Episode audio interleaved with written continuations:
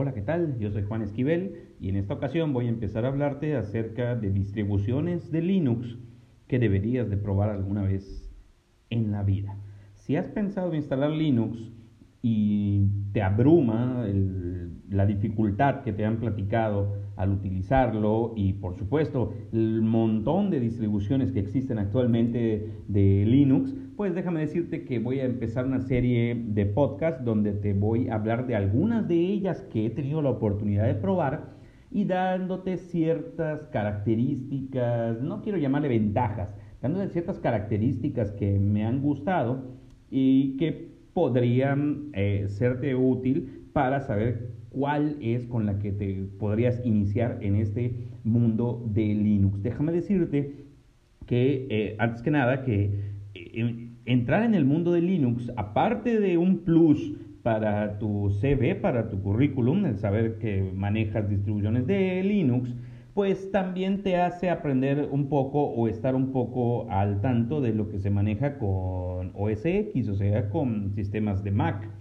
¿Por qué? Porque la terminal se maneja muy, muy, muy similar. Así que esa es una ventaja extra de utilizar cualquier distribución. Si tú te quedaste con la idea de que Linux es solamente línea de comandos, pues déjame decirte que no es así. Si bien la línea de comandos es algo que es básico para cualquier usuario de Linux. Eh, la realidad es que actualmente las distribuciones tienen unos eh, entornos visuales muy avanzados y que ya hacen, no inútil, pero el que podamos empezar con Linux sin necesidad de usar la línea de comandos y poco a poco ir trabajando con línea de comandos. En pocas palabras, ya no es lo más importante eh, entre comillas, claro, o sea, me refiero para empezar con Linux, ya no es un pretexto el que yo tenga que trabajar con comandos, sino que puedo trabajar con mi ambiente gráfico y poco a poco ir mejorando o ir incorporando conocimientos de línea de comandos.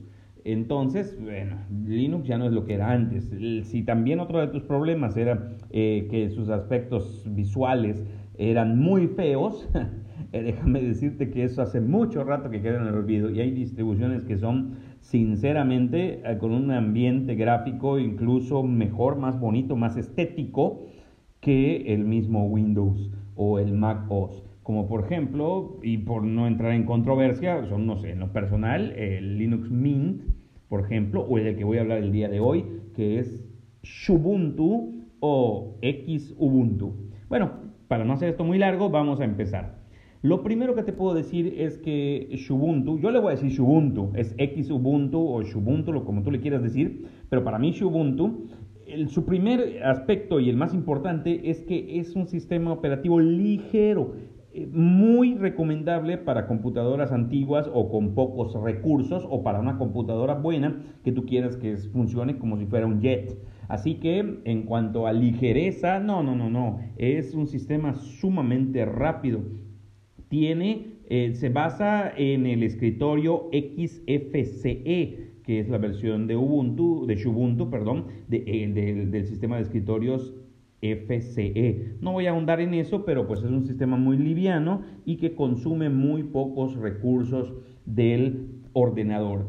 Parte de esto es debido a que no instala tantos demonios, tantos demons, o bueno, si lo quieren ver así como programas de servicios. Eh, y servicios en paralelos, que son los que realmente devoran los recursos. Entonces, bueno, si lo que estás buscando es un sistema operativo basado en Linux que te funcione súper rápido en cualquier computadora, definitivamente esta es una de tus primeras opciones. Ubuntu es simple de utilizar, ya que el FCE y en este caso el XFCE son simples, no contienen grandes cambios, no tienen menús muy complejos y cuando cargamos el escritorio vemos un escritorio muy limpio y muy intuitivo. La otra razón es que su gestor de archivos. Su gestor de archivos es Tuner y Tuner ofrece funciones básicas e importantes como Nautilus o como Dolphin, pero elimina todo aquello que va por detrás que lo hace un poco más lento. Así que su sistema de archivos es sumamente sencillo de entender y sumamente optimizado. La configuración Ese es otro. La configuración es, una, eh, es muy simple pero potente a diferencia de otros escritorios, ya que XFCE es altamente, bueno, a su entorno gráfico es altamente personalizable. Así que en cuanto a configuración y opciones de configuración de tu, entorno gráfico, déjame decirte que tiene un montón de opciones que tú puedes explorar y dejarlo exactamente como tú lo quieras. Por otro lado, también es muy estable. Existen versiones LTS, o sea, de larga duración, y versiones normales. Pero definitivamente XFCE es uno de los escritorios más estables que existen. Em, entonces, eh, bueno, si por estabilidad te preocupas, no, déjame decirte que no vas a tener grandes problemas con esto. Y por último, pero no menos importante, Ubuntu es bello, es muy bonito, ¿sí? Y como lo, sumamos con el anterior de que es altamente configurable, tú lo puedes dejar de acuerdo a tu concepto de belleza, ya que recordemos que la belleza es subjetiva, pero en este caso yo creo que todo aquel que pruebe Ubuntu no podrá negar que es un escritorio, que es un entorno visual muy, muy bonito. Ya que tiene además tiene un repositorio de temas y elementos que nos ayudan a hacerlo todavía más bello por si no te fuera suficiente con lo que ya tienes.